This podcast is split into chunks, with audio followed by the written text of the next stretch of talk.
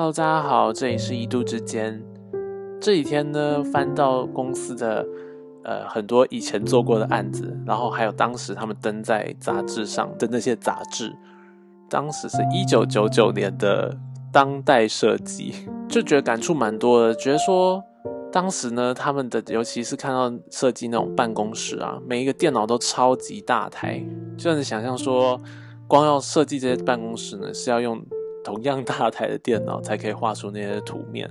是那么不方便，就是电子产品跟现在的这个落差，也回想到自己啊，从小到现在这些资讯产品啊，这些东西科技的事情，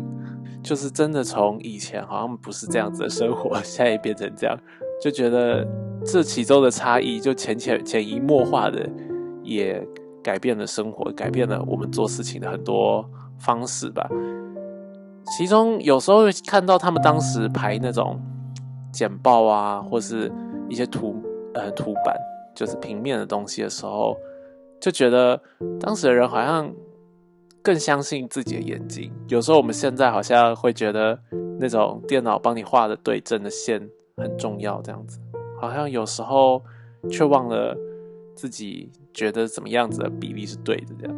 这是其中的一些小感慨啦。还有当时这做那些模型，然后用那个。感觉像是底片相机拍的的的照片这样子，觉得哇，这个时代真的差很多。而且说到时代差很多，我想时代除了在科技上面的差异之外呢，也影响到了个人的生活，然后也影响到了这个每个时代真的会有很大的就看待事情的差异吧。这件事呢，我就让我想起，就最近看到这个一个新闻是。自由时报的地产天下，它里面的一个最新新闻是十月十二号的新闻，就在讲说，福劳比创新高，然后平塘组不想努力，所以呢，房市呢会有掀起一些变化，这样子。那主要是在讲说，他们是把青年的压力呢归咎到抚养比之上了。那会出现几种状态，第一种是小宅蜗居的状态，或第二种是长租乐天的。这是我吧，长租乐天，就是觉得说先租屋就不买房子，然后就是这样子可以及时行乐啊，很快活。第三种是平躺继承族这样子，那他们就在说，其实你这样太早躺平啊，就是会有一些专家们就这样，晚年呢就很难脱贫。其实小资呢也可以用很少的资本呢，让你赚到钱什么的，只要。你跨出了舒适圈，你就降低一些生活娱乐支出，然后好好做一些规划，做一些理财，这样子。这样子的话呢，你终究还是可以买房子啊，还是可以脱贫什么，就是这是专家建议。然后这件事情呢，我就在想说，以这个身为长租乐天族的一员呢，我就觉得，其实我蛮甘愿 现在这样子。快乐生活状态有可能真的是过于乐天吧，但我在想的是，当你如果很努力去赚这些钱，然后很努力的设定目标，跳出了舒适圈，就过得没有那么舒适，然后，然后呢，到底要换到什么？也许也可能跟身为同志有关，就是并没有这种后代的 压力吧，所以就在想。那何苦要这么努力？就是当我很努力的赚了更多钱，但是我是拿我现在的生活去换，这样子到底值不值得？也许以现在的的我的角度来说，我就会觉得，我希望可以让生活就是想要有什么有什么，想要玩什么，尽可能的满足。那多少呢？如果多余一点点钱存下来，或者怎么样子？因为我觉得，其实这某种程度并不一定是不好的哦。因为可以看出，像说现在到处呢都开了各式各样的酒吧啊，然后其实平常假日的这种去喝，就是假日喝一杯酒，然后去出去玩啊什么，成为一种常态。还有包含三不五时，有可能大家就揪着说，哎，去海边，呃，去冲浪，去呃。山里去爬山去什么的，就是各种的活动。如果大家存心是想着要如何投资自己，如何踏出舒适圈，这些开销势必是要节省的。但也因为这些开销，所以带动了新的另外一方面的经济也好，或是一种我觉得在这里的生活心态。前几天呢，跟我男朋友去宜兰玩，然后就到了那个他家附近的海边，然后我就觉得，就是他就在讲说，这是他们小时候同学会，就是一起去这个海边，就假日就会去海边玩这样子，然后我就心生羡慕。我想说，哦，原来真的台湾也有人这样生活，就有可能自己就是从小住在离这种自然没有非常近哦。我们是会去公园玩啦，但是就是朋友之间，到到了国高中开始学业压力比较大，然后以课业为主的这种状态，尤其我自己就更以课业为主的生活，就少了好多东西哦。如果叫我重新来过。不知道我会做什么选择，好了，没有后悔的意思，只是我就到了现在这个状态，也许是，也就是曾经努力读书什么的，也有这种经验了吧，所以现在会到这个状态才会这样想，就觉得好像不需要拿生活的这些娱乐去换什么东西，因为当下的这个快乐是什么都换不回来的。与其去追逐一些目标梦想也好，说不定如何安于现在状态，然后想办法去让自己的现状的生活过得最快乐，也许反而是最重要的。然后这也让我想到的是，呃，最近刚我刚看完那个《王冠》的第四季，第五季竟然已经要出来了呢。对，但我看完第四季呢，其实我感触蛮多，是在我就觉得。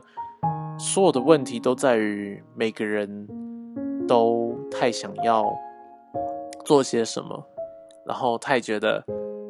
自己有在这个世界上的目的吧。但其实我觉得，当大家越去追寻着自己的目标，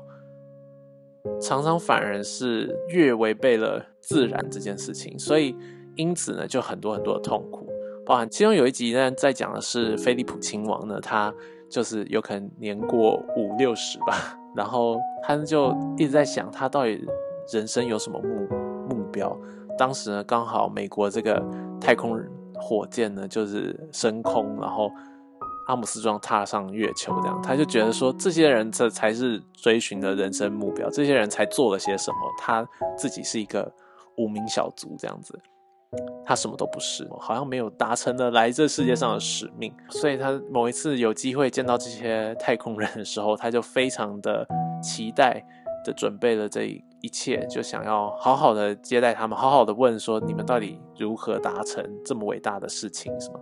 没想到一见面的时候呢，这些人给予他的回复都是一些就说，就真的我没有办法想，那时候我们都在操作啊，什么就是是如此稀松平常。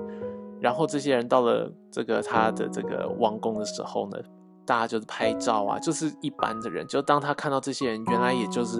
这么的普通的时候，他有一种心情上的失落，就好像他原来没有什么东西可以追寻的。我觉得看到这个让人蛮感动，就觉得对，其实我们好像就是常常都在做一些很逆天的的追寻，就在追寻着很多。自己设定的目标啊、梦想什么，但是到头来，其实你很多身边的事情，就因为这些追寻，没有好好的去珍惜吧，或是没有好好的享受或经营，然后因此其实失去掉的是所有东西，因为那个追寻不一定追寻得到，但是当下自己是我们唯一能掌握的事情。好，所以就拉回这个。平躺或是长长租乐天族这件事，对我想大家说不定可以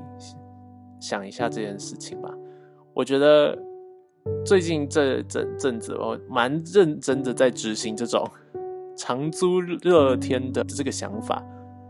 我就想说，对，这就是我的目前的人生理想，就是好好把生活过到开心，好好珍惜每个现阶段的刹那。那不一定是要花很多钱，有时候像说哦，前几天去那个宜兰的时候，我们去泡了一个那个温泉，是他们的宜兰很当很当地的那个大众汤，进去呢只要就是一个人只要七十块，无限时间，然后就一进去那个门就看起来超破烂的一个门，但打开那里面的池子非常大，然后都是当地的老人家这样子泡温泉，我乍看之下觉得好像看到那种。日本那个猕猴泡温泉的感觉，然后就觉得这边好自然哦，大家过得好快乐哦，而且后来泡温泉有点泡上瘾，就是刚开始水温是蛮烫的，可是嗯，当适应了，或是就是反正这些老人家就开始教你说怎么适应这些水温啊，该怎么去一个流程这样子，然后过后就觉得这七十块花的实在是太值得了。就开始认为说，好像以后可以安排一些这种假日的泡汤行程，这样。所以我想，不论是泡汤也好，或是有可能偶尔去游泳，或是当然偶尔的奢侈的消费啊，或是跟朋友喝一杯酒，去夜店去哪边，这些任何的生活的休闲娱乐放松，我想它的实质价值，还有它这些东西所带来的这个回忆什么的。远远胜过了去努力追寻什么什么的理想、什么的梦想、什么自己假设的一个目标。这是我站在这个时间点看这件事，对我觉得可以好好想想。当然，如果多心有余力，是多做一点，或是平常把很多手边的事情或想做的事情做好，是另一回事。可是。如果要很努力才可以去做一些追寻，也许要去反思说这个追寻到底值不值得？那你现在的这个舒适圈去交换，对，这是今天的一度之间，先到这里，大家拜拜。